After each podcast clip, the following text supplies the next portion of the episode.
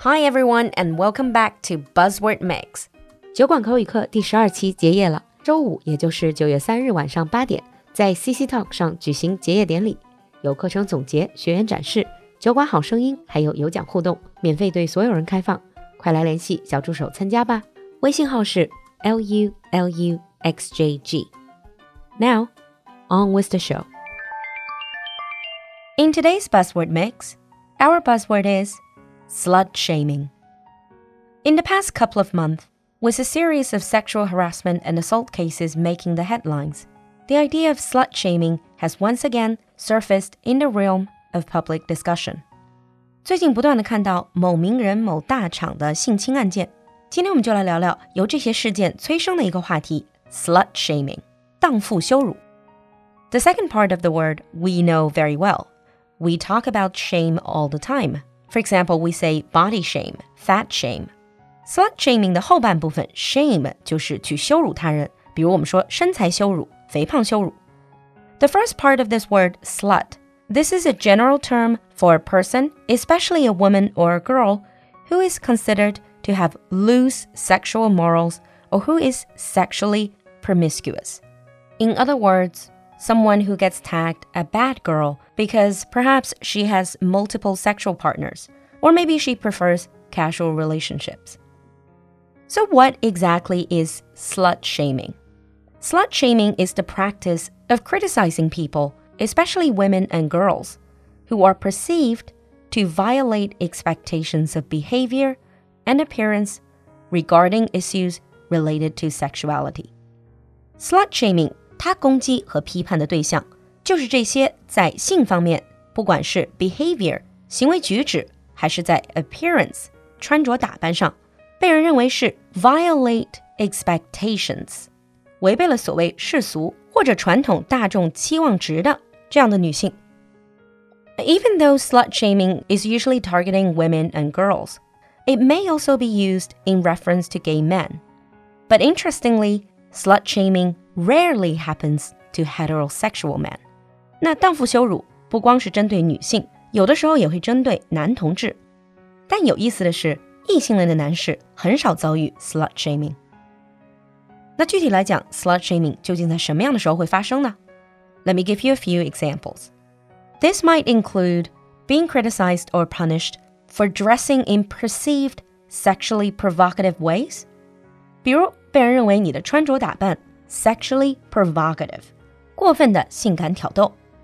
It happens when women are having premarital, casual, or promiscuous sex，也可以是在女性有婚前或者随意性行为，或者有多个伴侣的时候。Even when women are being victim blamed for being raped or otherwise sexually assaulted，甚至比如说在强奸和性侵的案件中，那些作为所谓不完美受害者的女性。 遭遇的 victim blame，受害者谴责，受害者有罪论，都是 slut shaming 的表现形式。In short, slut shaming involves criticizing women for their violation of accepted codes of sexual conduct。不管是哪一种 slut shaming，它的核心都是对于女性违背社会既定的 code of sexual conduct 性行为准则的一种批判。 其实对于女性发起荡妇羞辱的，不光有男性，还有女性。And the action of slut shaming can be considered to be a form of social punishment. Slut shaming 其实就是在社会公众的，特别是舆论领域，对于这个人进行惩罚，是属于 sexism 性别歧视的一个部分，as well as female intrasexual competition means competition among women when it comes to sexuality. 就有点像中文说的雌竞。In this context, the mentality is easy to understand. She is so good looking. She is so attractive. She goes on a lot of dates. But because I'm jealous, I'm going to slut shame her. In that way, I can drag her down. And that gives me the moral high ground. 有人可能就说了，那我就是很保守啊，我不支持所谓的性开放。That's okay. Here the problem is not about how open you are when it comes to sex. The problem here with slut shaming is the double standard. Think about it slut shaming is usually toward girls and women. Boys and men usually do not get slut shamed. In recent years, around many countries in the world, there has been something called slut walk.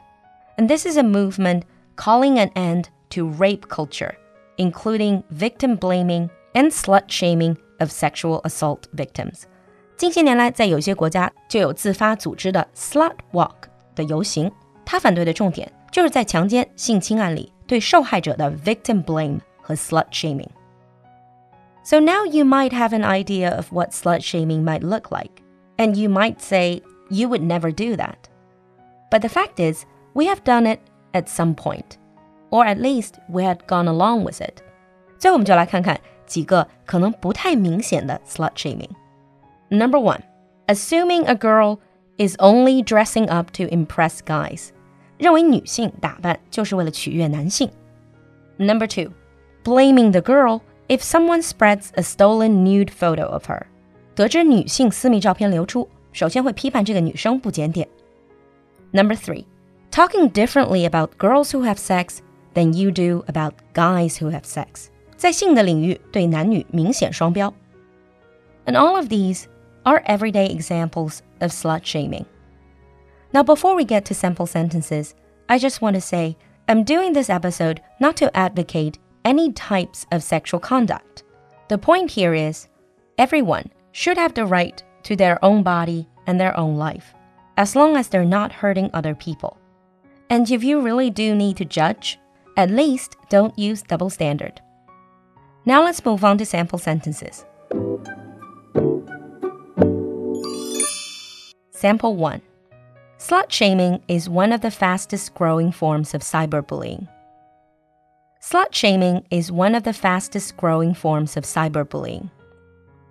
Number 2 Activities against slut shaming takes place worldwide. Activities against slut shaming takes place worldwide. 你听懂了吗？ 关注公众号“露露的英文小酒馆”来获取更多拓展内容。so, what do you think about slut shaming and victim blaming? 期待你的分享，我们下期见。